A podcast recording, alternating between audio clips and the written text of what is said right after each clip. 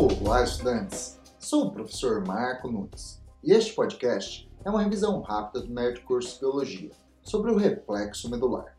A medula espinhal pode processar impulsos nervosos, os recebendo através de um neurônio sensorial que faz sinapse na medula com um neurônio de associação, que por sua vez faz sinapse com o neurônio motor que inerva células musculares.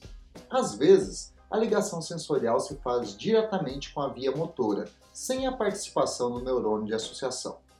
Os reflexos medulares são inconscientes e involuntários, mas podem se tornar conscientes quando os impulsos nervosos chegarem ao cérebro no encéfalo. Bom, é isso aí. Continue firme nas revisões e bom estudo!